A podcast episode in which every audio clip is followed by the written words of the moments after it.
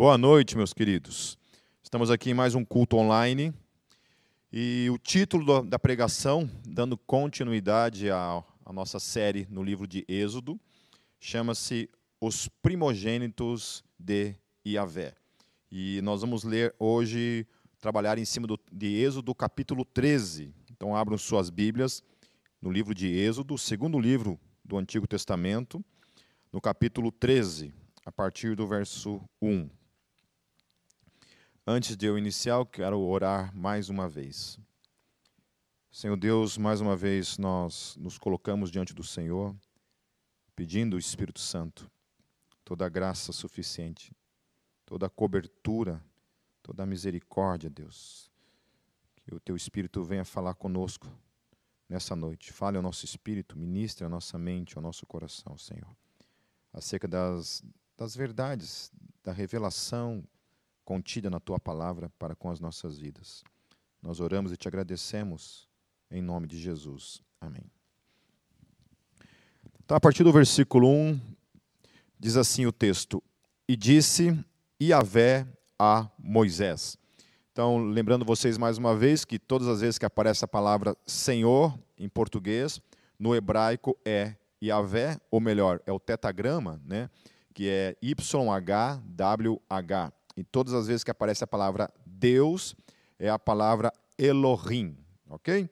Então, assim, uma primeira coisa nesse versículo, no versículo 1, que eu acho poderoso, é quando o texto diz, e disse, e falou, Yahvé, esse Deus é um Deus, então, que fala, né? Eu amo isso na Bíblia, porque ela revela um Deus que fala, que se revela, que se relaciona com a sua criatura, com os seres os quais ele criou, mesmo eles sendo quem são. Né? Este Deus que é santo fala, se revela e se relaciona com a sua criação. Amém? Este é o Deus da fé cristã. A partir do versículo 2 diz assim: Consagre a mim todos os primogênitos. O primeiro filho israelita me pertence não somente entre os homens, mas também entre os animais. Então eu quero explorar, nesse início, eu quero explorar três termos que estão contidos nesse versículo, né, no versículo 2, que é a palavra consagração, ou o termo consagre, é, primogênito e pertencer, ou pertencimento. Eu quero explorar essas três palavrinhas. Primeiramente, falando sobre consagração, Kadash, no hebraico, que é ser consagrado, ou Kadesh, que é consagração, ou Kadosh, que é santo, sagrado, ou seja, todas essas palavras elas têm a mesma raiz e, portanto, têm um único significado, ainda que seja usado em situações diferentes, mas elas têm um único sentido, um único significado. Então, por exemplo, o Dicionário Internacional de Teologia do Antigo Testamento, a gente escuta falar muito que a palavra santo significa separado, né? A gente escuta muito as pessoas dizerem esse tipo de coisa, né? Que a palavra santo tem esse significado de separado, né? Eu já ouvi muitas e muitas vezes isso e algumas vezes provavelmente eu já tenho até ensinado que esse é o significado de santo. Porém, o Dicionário Internacional de Teologia do Antigo Testamento, ele não apoia a ideia comum de dizer que santo significa separado. Então, nos dialetos acadianos, por exemplo, santo significa estar limpo, ser puro, estar consagrado, santidade. Então, o significado mais próximo do, do, termo seria isso, então: estar limpo, ser puro, estar consagrado, santidade. Isso é, significa a palavra santo. Então, ser puro, primeiramente. E Deus leva tão a sério a questão da, da consagração a Ele, que lá em Números 16 nós temos uma situação bem interessante. Depois você pode ler todo o capítulo, nós não vamos ler aqui ele todo. Onde os coraitas lá fazem um tipo de de complô, um tipo de revolta com relação à liderança de Moisés, dizendo que todos ali eram iguais, né? Vocês já ouviram muito esse tipo de coisa, que todos ali eram iguais e não tinham que se submeter, portanto, a Moisés. E aí há toda uma situação que Deus, né, Deus propõe ali, que eles propõem e Deus vem e Deus extermina, né? Deus mata aquele, aquele, aqueles homens que haviam se revoltado contra a autoridade de Deus na vida de Moisés, contra o chamado de Deus na vida de Moisés. Mas então, quando os, os coraitas eles são mortos por causa desse tipo de pecado, Deus pede para que os utensílios né, que eles haviam, que eles tinham, por exemplo, os incensários, eram consagrados a Deus, esses, esses incensários. Então, eles são destruídos, mas esses incensários, como eles pertenciam a Deus, eles eram consagrados a Deus, Deus pede para que aqueles incensários sejam derretidos e sejam reutilizados para fazer um tipo de cobertura lá dentro do altar, lá no altar que eles tinham. Então, portanto, tudo que é consagrado a Deus pertence a Ele para sempre. Guarda bem isso que eu estou falando agora. Tudo que é consagrado a Deus pertence a Ele para sempre. Por isso que às vezes a gente vê muita gente que torce um pouco né, o nariz para essa questão do batismo para com crianças, né? É, existe muita polêmica aqui envolvendo essa questão do batismo, né? Batiza ou não batiza, né? Porque a Bíblia fala aquele que crer e for batizado, esse será salvo. Né? Mas nós vemos no Antigo Testamento que a forma como as coisas funcionavam, e a gente vai ver um pouco também sobre isso mais para frente, apesar de que eu não vou tratar sobre batismo, é, a gente vê isso também acontecendo no Antigo Testamento. Né? No Antigo Testamento havia movimentos que aconteciam, por exemplo, a questão da circuncisão, era um ato em obediência a Deus, era a fé dos pais em obediência a Deus, aquilo ali era realizado sobre o menino até o oitavo dia. Né? Então aqui nós temos também essa questão da, da consagração, que o primogênito ele era consagrado a Deus, independente da sua fé, da sua escolha, né, do, do seu do seu, entre aspas, seu livre arbítrio, né, não era assim que a coisa funcionava. Deus havia dado uma ordenança, falando, de modo claro: olha, o primogênito, esse será consagrado a mim. Ele me pertence, ele não pertence mais a vocês, ele, ele pertence a mim. Então, explorando também essa questão dos primogênitos, algo interessante nesse texto é que assim, Deus havia matado então todos os primogênitos dos egípcios, enquanto pede que os primogênitos dos israelitas fossem consagrados a ele. Então, ao mesmo tempo que Deus vai lá e extermina todos os filhos primogênitos dos, dos egípcios, Deus se volta para Israel e fala que todos os primogênitos deles agora deveriam ser consagrados a Deus, pertenciam, portanto, a Deus. Então Deus estava falando para os israelitas: eu salvei seus primogênitos da morte, mas eles não pertencem mais a vocês, eles pertencem a mim. Olha que coisa fantástica quando a gente olha para esse texto. Né? A gente vê um Deus lá que se move, traz juízo sobre o Egito, Deus extermina todos os primogênitos do, do, dos egípcios, porém, em Israel, Deus não dá essa total liberdade para os primogênitos. Deus diz assim: olha, esses primogênitos que foram livrados da morte que veio sobre os egípcios, sobre eles agora então, eles deverão ser consagrados a mim. Eles me pertencem. Eu os poupei da morte, eu os poupei daquele mesmo juízo, para eles pertencerem a mim. Olha que coisa poderosa, que coisa tremenda, e algo que depois vai apontar para a gente aquilo que nós vivenciamos hoje em Cristo Jesus. Amém? Então guarde essas realidades, essas verdades reveladas na Escritura para com as nossas vidas. Portanto, falar de, de consagração é falar de pertencimento. Amém? É falar de pertencimento. Então, quando a gente consagra, por exemplo, nossos filhos a Deus, nós estamos dizendo que pertence a Ele, que é dele. Nós estamos consagrando a Ele, dizendo: Deus é teu, pertence a Ele. Se uma, e aquilo que pertence a Ele, o que, que o texto está falando? É dele para sempre. Então, quando a gente consagra nossos filhos a Deus, nós estamos dizendo para Deus que aquele filho é dele para sempre. Amém?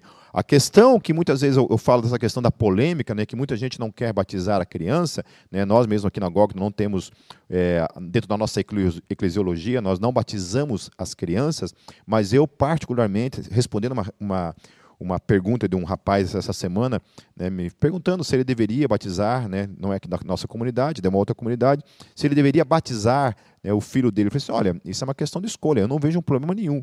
Né? Ah, mas a criança não crê. É, Para mim é indiferente, porque a questão da consagração, então, então a gente também não pode consagrar.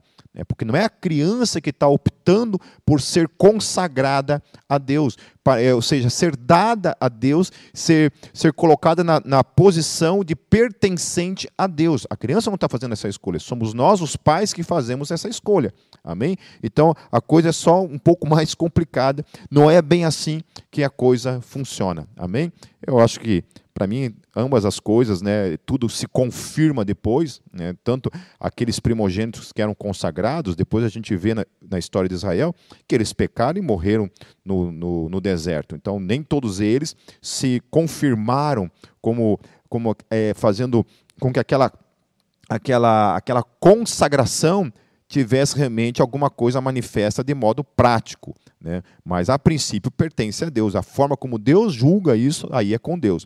A consagração de uma criança, da mesma forma. Quando nós nos consagramos a Deus, nós estamos dizendo, né, de uma escolha própria, que nós pertencemos a Deus. Mas quando a gente opta por consagrar nossos filhos, nós estamos dizendo que ela pertence ao Senhor e ela não teve nenhuma escolha diante disso. Então é a nossa fé também. Então, para mim, em ambos os casos, para mim, é válido. Amém? Então, só que uma coisa não pode, então, criticar a outra, usando como argumento que a criança não crê. Bom, na consagração também a criança não crê. É você que crê. E se você está dando ela para Deus, você está dando ela para Deus baseado na tua escolha e não na escolha dela. Amém, queridos? Então, portanto, falar de consagração é falar de pertencimento. Aquilo não te pertence mais, pertence àquele que foi consagrado, nesse caso, Deus. Amém? Então, isso é a sombra de algo poderoso que o Novo Testamento revela. E eu achei fantástico isso quando eu estava preparando essa palavra, foi algo assim que veio assim, de encontro ao meu coração. Né? Veio falar mesmo profundamente ao meu coração e eu espero que fale também ao seu coração. Por exemplo, lá em Romanos 8, 29, o texto diz assim: Porque os que dantes conheceu, também os predestinou para serem conformes à imagem de seu filho, a fim de que ele seja o primogênito entre muitos irmãos. É poderoso isso, porque a gente não tinha muito esse conceito, a igreja não tinha, né, o povo de Israel não tinha muito esse conceito é, de, de primogenitura nesse foco em Cristo Jesus. Tinha essa questão é, né, biológica do, do, do, primogênito que era consagrado e os demais filhos não eram consagrados, mas os primeiros eram consagrados, não somente dos homens, mas dos animais, mas especialmente os homens eram também consagrados, os primogênitos, não os demais filhos. Aqui, Paulo está falando que Jesus é o primogênito entre muitos irmãos. Então, ele é o primeiro e os demais estão, estão inseridos nele. É, agora, é interessante também a gente pensar, quando a gente trata essa questão de primogenitura em Cristo Jesus, a gente tem que tomar muito cuidado que muitos utilizam esse argumento de primogenitura para dizer que Jesus foi o primeiro ser criado. É, eu não vou tratar sobre isso especificamente, mas existe toda uma questão ali no texto grego, é, o que o significado real desses contextos que muita gente, essas pessoas se utilizam para defender que Jesus foi o primeiro ser criado. Não. Lá em João 3,16, diz assim o texto: Porque Deus amou o mundo, que deu o seu Filho unigênito, para que todo que nele crer não pereça, mas tenha a vida eterna. Então, por que, que o texto em João está chamando Jesus de unigênito e Paulo está chamando Jesus de primogênito? Por quê? Unigênito significa o único gerado do Pai. Então não é criado, Jesus é gerado do Pai. Explicar isso em termos de eternidade em Deus é uma tarefa que né, nenhum de nós é capaz de fazê-la. Amém? Isso é uma coisa que está guardada para a eternidade, para quem sabe lá talvez a gente entenda, compreenda na sua totalidade o que exatamente isso implica. Né? Se a gente, dentro da, da ortodoxia, da doutrina da ortodoxia das igrejas históricas e das igrejas católicas, nenhuma confessa e fala que Jesus teve um momento na eternidade em que Jesus deixou de existir, né, que Jesus não existia, e o Pai, naquele momento, gerou o Filho e aquilo veio a acontecer no, no tempo e na história. A gente não sabe, né, mas ninguém crê dessa forma. Todos nós afirmamos que Jesus é um ser eterno. É Deus e, sendo Deus, ele é eterno. Ele não tem início Amém? Não teve um momento em que Jesus não existia. Se ele existia, existia no Pai, e aí toda a questão né, de desenvolvimento teológico, que esse termo pode ser falado, tentado ser explicado de alguma forma, né, se limita, com certeza, à nossa limitação humana para compreendê-lo. Mas o fato é que o texto, então, dentro da teologia, se tem essa defesa, né? esse argumento de que Jesus foi o único, de fato, gerado do Pai. Ele não foi criado né, como os demais seres, como os anjos e como todos nós, seres humanos, mas ele foi gerado do Pai. Então Jesus foi o único gerado do Pai. E aí Paulo ele vem e traz essa questão, né, de que todos nós então nos tornamos também filhos, assim como Jesus era o filho, nós não éramos filhos, nós, nós nos tornamos filhos por meio de quem? Por meio de Jesus. Então, esse é o sentido, que em Cristo Jesus, ele era o único ser gerado do Pai.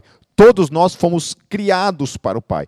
Como a gente, pelo Pai, como que a gente é gerado, então, para se tornar, então, assim como Jesus foi gerado do Pai, nós também passamos a ser seres gerados. Aí vem o novo nascimento, né? que lá também João fala isso, né? que aqueles que nasceram não da carne, né? mas nasceram do Espírito, certo? Esses receberam então da parte do Pai, o Espírito Santo de Deus. Esses foram regenerados. Esses receberam então a vida divina dentro deles e esses então passam a ser filhos de Deus, né? assim como Jesus, obviamente não na, no, na ocupação da divindade, da pessoa divina em Jesus Cristo, mas todos nós nos tornamos filhos de Deus em Cristo Jesus, por recebermos a vida de Deus dentro de cada um de nós. Então Jesus deixa de ser o unigênito Filho de Deus para ser o primogênito de, dentre dentre os nós, dentre os irmãos. Amém? Entre muitos irmãos. Esse é o sentido, então, que Paulo está empregando aqui. Amém? Então, volto a afirmar, não estamos afirmando aqui que nós somos iguais a Jesus no sentido divino da coisa, no seu poder, da sua eternidade, mas passamos a ser eternos em Cristo Jesus passamos a ser filhos em Cristo Jesus, e aí o unigênito passa a ser o primogênito de muitos filhos que agora também carregam dentro de si a natureza divina que é repartida dentro de cada um de nós por meio da pessoa do Espírito Santo. Daí olha só que coisa interessante também, lá em Hebreus, no capítulo 12, nos versos 22 e 23, é, aqui o autor de Hebreus está falando sobre a questão da glória lá no monte, quando Deus se revelava para Moisés e o povo não podia olhar para o monte por causa da glória de Deus que era manifesta ali, e as pessoas ficavam com temor, com medo, por causa da glória, do poder de Deus manifesto ali no monte. Mas olha o que o autor de Hebreus ele fala lá no capítulo 12, nos versos 22 e 23. Falando a respeito de quem? A respeito de mim e a respeito de vocês. Amém? A respeito da sua igreja, do seu povo, falando a respeito dos filhos.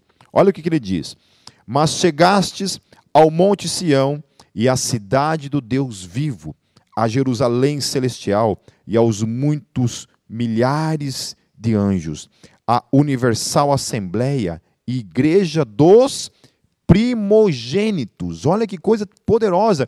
Igreja dos primogênitos que estão inscritos nos céus, e a Deus, o juiz de todos, e aos espíritos dos justos aperfeiçoados.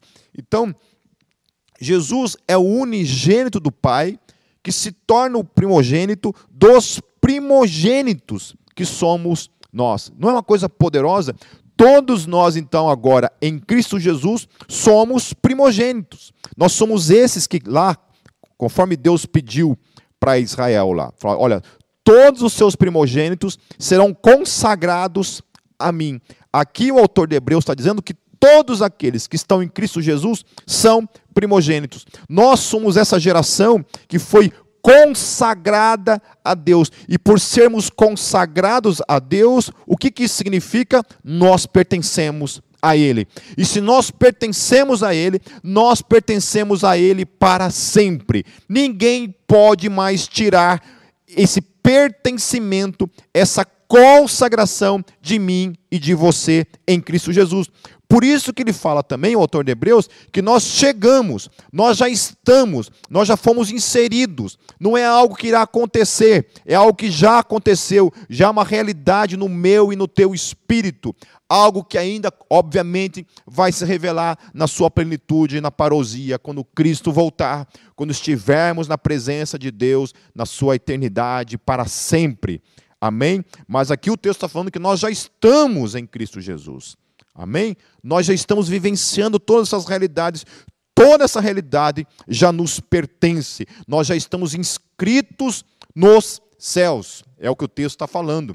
Amém? Aleluia e glórias a Deus por isso. Por isso que todo tipo de teologia que tenta ensinar, tenta colocar isso daqui tudo em dúvida, dizendo que tem um momento você está, daqui a pouco você não está mais. Quando você peca, teu nome é, é, tirado do livro da vida, teu nome é riscado do livro da vida, você se arrepende, né?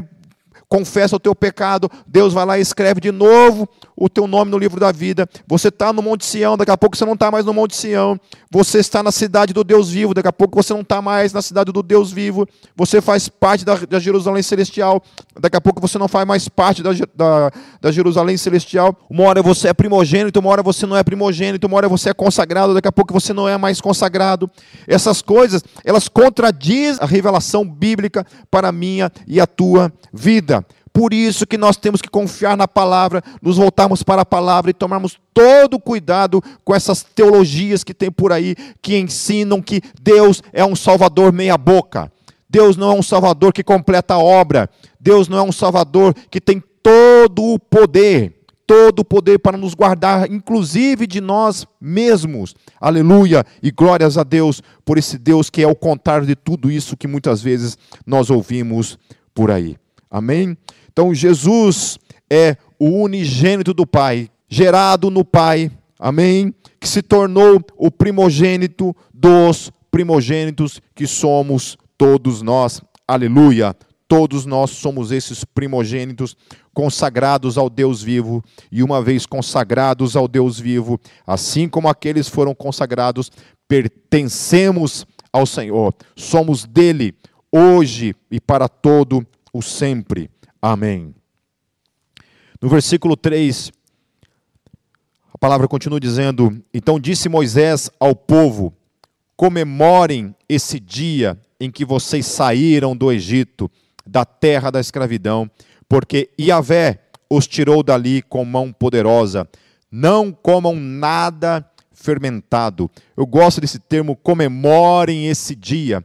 Comemorem, sejam felizes, mais uma vez o texto está falando isso, que nós devemos festejar essa libertação, nós devemos festejar, comemorar essa primogenitura também em Cristo Jesus. Amém? Celebrem a sua libertação, celebrem, façam festa por hoje serem libertos, por fazerem parte de tudo isso que o autor de Hebreus está falando, e especialmente por todos vocês, eu e vocês, sermos parte dessa primogenitura, sermos esse, essa geração de primogênitos em Cristo Jesus. Antes, somente os mais velhos eram os primogênitos, agora não, Todos nós, em Cristo Jesus, nos tornamos essa geração de primogênitos. Somos os primeiros consagrados ao Deus vivo. Aleluia, aleluia e amém.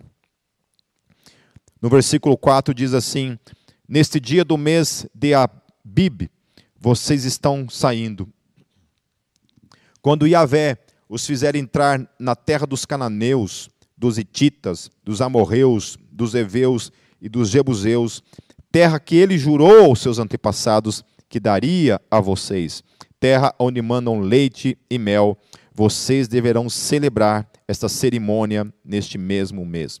Muita gente pensa que Israel, quando ele voltou e teve que expulsar esses povos dessa terra, pensa-se que muitas vezes, né, como se como se Israel fosse tipo alguma coisa que chegasse assim destruindo, expulsando pessoas de uma terra deles, né, dos outros. Do contrário, o que nós vemos antes de tudo isso, que essa terra a qual já havia sido prometido, era a terra onde eles estavam habitando. E eles saíram dessa terra por causa da fome, e quando então decidem voltar para sua terra, essa terra havia sido tomada por esses povos que haviam então chegado ao, ao, ao limite da iniquidade, a taça da iniquidade daquele povo havia chegado ao seu limite, e Deus então traz juízo sobre aquela terra que já pertencia, por promessa de Deus, ao povo de Israel, e Deus usa Israel para trazer juízo e expulsar aquele povo daquela terra que não pertencia a eles, mas pertencia a Israel. Durante sete dias, como um pão sem fermento, e no sétimo dia façam uma festa a Yahvé. Aleluia. Como um pão sem fermento durante os sete dias. Não haja nada fermentado entre vocês, nem fermento algum dentro do seu território. Então Deus está dando uma orientação que eles não deveriam né, comer nada com fermento né, durante toda essa festa, durante todos esses dias, eles deveriam comer as coisas sem fermento. Então, por que isso? Porque isso estava remetendo à questão lá da saída deles, né, que eles tiveram que sair meio que às pressas do Egito, e Deus fala: olha, não esperem o pão, né, não esperem o fermento ali levedar a massa, no contrário, vão, né, peguem o rumo, saiam daí, Amém? Saiam daí. Não esperem fermento, coisa nenhuma. Vão saindo daí agora. Então, assim, isso remetia a esse tempo. Então, eles não tinham tempo de deixar o pão levedar. É, nós podemos aludir a isso, o que algumas pessoas muitas vezes usam de desculpas. Né? Dizem não estarem prontas o suficiente para atender o chamado para servir a Deus. Então, às vezes, o que, é o meu e o teu fermento? O que, que é que a gente está esperando como desculpa para falar, olha Deus, deixa o pão levedar primeiro. Né? Qual que é o fermento que está na minha vida? Porque o fermento também, ali no, no contexto bíblico, ele pode denotar também, em muitos momentos, na grande maioria das vezes, ele denota o quê? Coisas ruins, coisas do mundo, coisas do pecado que estão ali né, agindo muitas vezes nas nossas vidas. Há vários textos que tratam a questão do fermento como pecado. Então, muita gente, às vezes, Deus chama, ouve o chamado, entende o chamado de Deus, mas começa a usar esses fermentos na sua vida, né, esperam esses fermentos talvez serem tirados da sua vida, né, ter, perderem o seu efeito na vida, para então irem na direção da vontade de Deus. Né. Então, por isso eles deveriam levar o fermento, e durante a caminhada, durante o, o seu caminhar, o fermento ia fazendo lá o seu processo. É, é, isso também aponta que se formos esperar sermos perfeitos para servirmos a Deus, isso então nunca ocorrerá. Então, pegue suas dores, imperfeições, pecados, vícios, e aí mesmo assim se coloque no caminho à terra prometida que o Senhor nos prometeu, que é o céu. Amém? Não fiquemos fixados no fermento, esperando o fermento, os efeitos que o fermento tem nas nossas vidas, mas do contrário, vamos em frente, que Deus vai nos dar a graça para vencer em nome de Jesus. É. Paulo, quando ele fala do fermento mal, lá em 1 Coríntios 5, 6 a 8, o texto diz assim: Não é boa a vossa jactância não sabeis que um pouco de fermento faz levedar toda a massa? Alimpai-vos, pois, do fermento velho, para que sejais uma nova massa, assim como estáis sem fermento. Porque Cristo, na Páscoa, foi sacrificado por nós. Por isso, façamos a festa, não com o fermento velho, nem com o fermento da maldade e da malícia, mas com os ázimos da sinceridade e da verdade. Então, Paulo está tratando isso, que o fermento ele existe. Porém, ele não é uma desculpa para a gente ficar parado, fixado, esperando uma mudança para quem sabe, talvez um dia, quando eu estiver perfeito, então eu, eu vá servir a Deus. Paulo está falando assim: olha, deixe, mas deixe enquanto está caminhando. Deixe enquanto você está no processo. Vai deixando no caminho. Ele está ali, ó, os efeitos dele estão tá ali, mas continue a caminhar. Não fique parado, não fique esperando a morte chegar, que era o caso deles. No versículo 8, voltando lá em, em Êxodo, nesse dia cada um dirá a seu filho: Assim faço pelo que Iavé fez por mim quando saí do Egito. Isso lhe será como sinal em sua mão e memorial em sua testa, para que a lei do Senhor esteja em seus lábios porque o Senhor o tirou do Egito com mão poderosa. Cumpra esta determinação na época certa, de ano em ano. Depois que Yahvé os fizer entrar na terra dos cananeus e entregá-la a vocês, como jurou a vocês e aos seus antepassados, separem para Yahvé o primeiro nascido de todo o ventre. Todos os primeiros machos dos seus rebanhos pertencem a Yahvé. Então, aqui o, que nós vemos aqui, que aqueles meninos, eles nunca tiveram, tiveram escolha de não serem consagrados a ele. Eles pertenciam a ele, porque foram consagrados a ele, sem nunca terem usado de sua liberdade ou livre escolha para sê-lo. Aleluia. Eu acho poderoso isso em Deus. Porque se for esperar a minha vontade, o meu desejo de amar a Deus, de querer servir a Deus por vontade própria, sem o chamado de Deus, sem a graça de Deus, isso nunca iria acontecer na minha vida, ou nunca irá acontecer na vida de quem quer que seja. Amém? Aleluia, porque é Deus quem escolhe. É Deus quem fala: olha, aquele ali é meu, pode consagrar. Os pais, nem os pais tiveram a opção de dizer sim ou não. Deus não perguntou nada. Falou assim: olha, é o que determina para a vida de vocês. Todos os seus primogênitos me pertencem, são meus. Amém? Todos os, os primogênitos são meus. Se você está em Cristo, você é um primogênito. Deus te escolheu. Deus ordenou: aquele ali é meu. Aquele ali é meu, me pertence, é consagrado a mim. E aí, meu querido, o Espírito Santo é o autor da obra que realiza essa consagração, que traz você para Ele, santifica a sua vida, você é consagrado a Ele e você pertence a Ele para todo o sempre. Então, todas as vezes que falarem a respeito de, de escolhas, né, vocês coloquem esse texto, então, e perguntem para as pessoas: essas pessoas tiveram escolha? Esses meninos tiveram algum tipo de escolha? Não. Deus os chamou, Deus assim o quis. Versículo 13: Resgate com um cordeiro toda a primeira cria dos jumentos, mas se não quiser resgatá-la, quebre-lhe o pescoço. Resgate também todo o primogênito entre os seus filhos.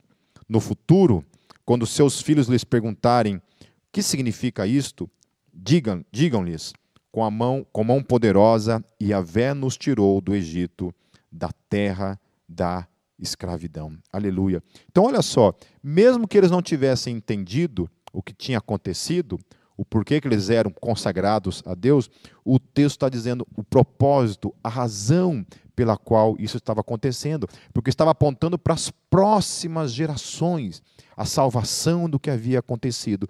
Por isso que é importante os pais ensinarem os filhos no caminho que deve andar, o caminho que deve andar. Né? Essa é uma dificuldade que muitas vezes nós encontramos quando os filhos chegam na adolescência, por exemplo, e eles não foram criados no caminho, eles não tiveram uma base em casa, não tiveram um ensino em casa, chega na adolescência principalmente, que é aquele momento das crises existenciais, né, das crises até mesmo na sua sexualidade e algumas coisas na sua, na sua cosmovisão, na sua filosofia de vida, na sua religião, muitas vezes, na sua fé, nas suas crenças, que vêm dos pais. Se eles não têm uma boa base, meus queridos, se os pais não plantaram uma boa base, não ensinaram um bom caminho para eles, nós corremos o, o risco de perdermos nossos filhos. Amém? Por isso Deus diz: ensine, Fale daquilo que você experimentou em Cristo. Então, quantas vezes eu cansei de falar, de compartilhar para o meu filho das minhas experiências em Cristo Jesus. Minha esposa falar das suas experiências em Cristo Jesus. Por isso que nós precisamos compartilhar isso com os nossos filhos. Versículo 15. Quando o faraó resistiu e recusou deixar-nos sair, Yahvé matou todos os primogênitos do Egito, tanto de homens como de animais. Por isso sacrificamos a Yahvé os primeiros machos de todo o ventre e resgatamos os nossos primogênitos. Isto será como sinal em sua mão e marca em sua testa de que Yahvé nos tirou do Egito com mão poderosa. Quando o faraó deixou sair o povo, Elohim não os guiou pela rota da terra dos filisteus, embora este fosse o caminho mais curto, pois disse: Se eles se defrontarem com a guerra, talvez se arrependam e voltem para o Egito. Assim, Yahvé fez o povo dar a volta pelo deserto, seguindo o caminho que leva ao Mar Vermelho. Os israelitas saíram do Egito preparados para lutar. Moisés levou os ossos de José, porque José havia feito os filhos de Israel prestarem um juramento quando disse: Elohim certamente virá em auxílio de vocês. Leve então os meus ossos daqui. Isso está lá em Gênesis 50, 25 o cumprimento, então, daquilo que José havia profetizado acerca da libertação que Israel é, vivenciaria e, então, já profetizando também acerca dos seus ossos. Versículo 20: Os israelitas partiram de Sucot e acamparam em Etã, junto ao deserto. Durante o dia, olha que coisa linda, durante o dia, Yahvé ia adiante deles, numa coluna de nuvem, para guiá-los no caminho, e de noite numa coluna de fogo para iluminá-los, e assim podiam caminhar de dia e de noite. A coluna de nuvem não se afastava do povo de dia, nem a coluna de fogo de noite. A experiência poderosa e maravilhosa que este povo vivenciava. Quando eles podiam enxergar o caminho durante o dia, Deus os protegia do excesso de sol. Por isso, cuidado com aquele tipo de luz em excesso que, ao invés de guiá-lo, o destrói. Amém? Então, tem muita gente assim que vem para Deus, caminha na luz e é tão supostamente cheio de luz que se torna uma pessoa que mata os outros. Né? Mata os outros com a sua hipocrisia, com o seu legalismo. Então, tudo tem que ter a medida certa. Amém? Luz é maravilhoso, a luz da parte de Deus é maravilhosa, mas há certos tipos de luzes que nós podemos supostamente ter na nossa vida que são mortais. Então, olhando para isso, trazendo, está fazendo uma, uma, uma paráfrase desse texto. E quando eles não podiam enxergar o caminho, Deus os guiava com a sua luz, para nos ensinar que, mesmo nos dias escuros, ele continuará sendo a nossa luz. Então, concluindo, queridos, as coisas que eu vou deixar para a minha vida e para a tua vida nessa noite como ensino, extraindo da, da palavra de Deus, lembrem-se, lembrem-se, vocês são consagrados a Ele. Ele os poupou da morte eterna para que vocês pertencessem eternamente a Ele. Aleluia. 2 Coríntios 5,15 diz assim: E Ele morreu por todos, para que aqueles que vivem já não vivam mais para si mesmos, mas para aquele que por eles morreu e ressuscitou. Aleluia. Aleluia. Você, geração de primogênitos, que pertencem a Deus, que foram consagrados ao Deus vivo.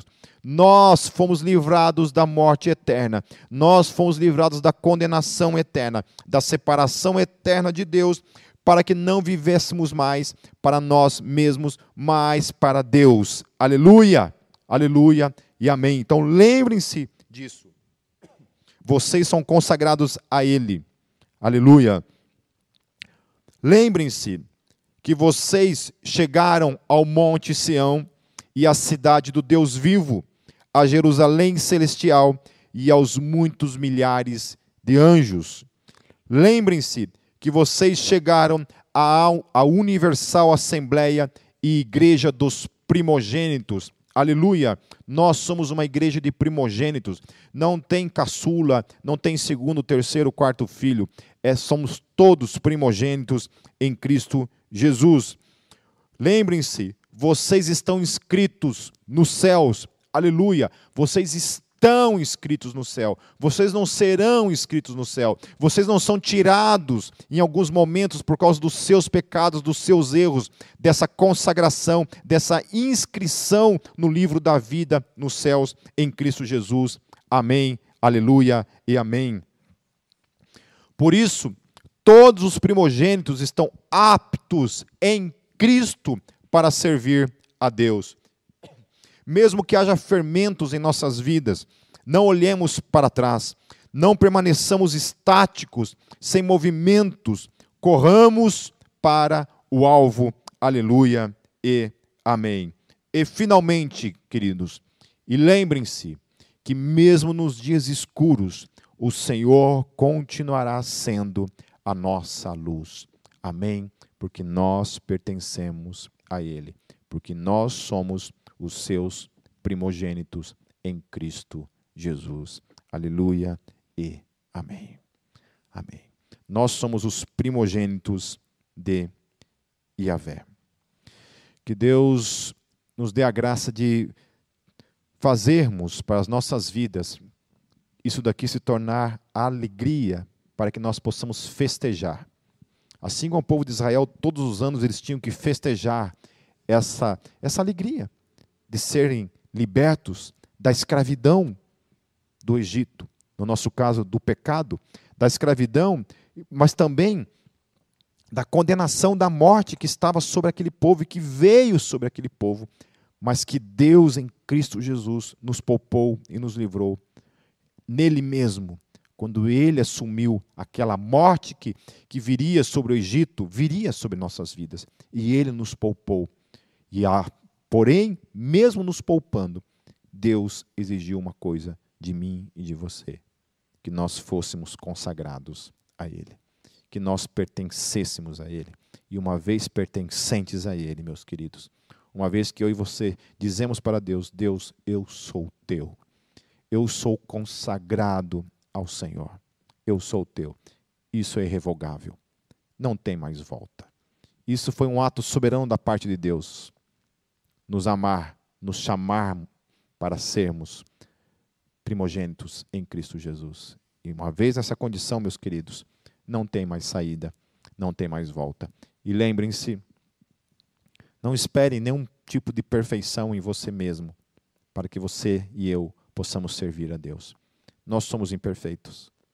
Cristo é perfeito. Nós vivemos nele. Ele é perfeito. Nós não. Deus olha para ele, não olha para mim e para você. Se Deus olhasse para mim, para você, buscando algum tipo de, de perfeição, nós, Deus jamais nos usaria. Deus só nos usa porque nós somos primogênitos, consagrados a Ele em Cristo Jesus. E o nosso irmão primogênito, que era o unigênito, mas se tornou o primogênito, ele é perfeito. E nós somos perfeitos nele, para a glória de Deus Pai. Vivamos então Vivamos como primogênitos do Pai, celebrando essa grande conquista em Cristo Jesus. Amém, meus queridos? Gostaria de orar para encerrar.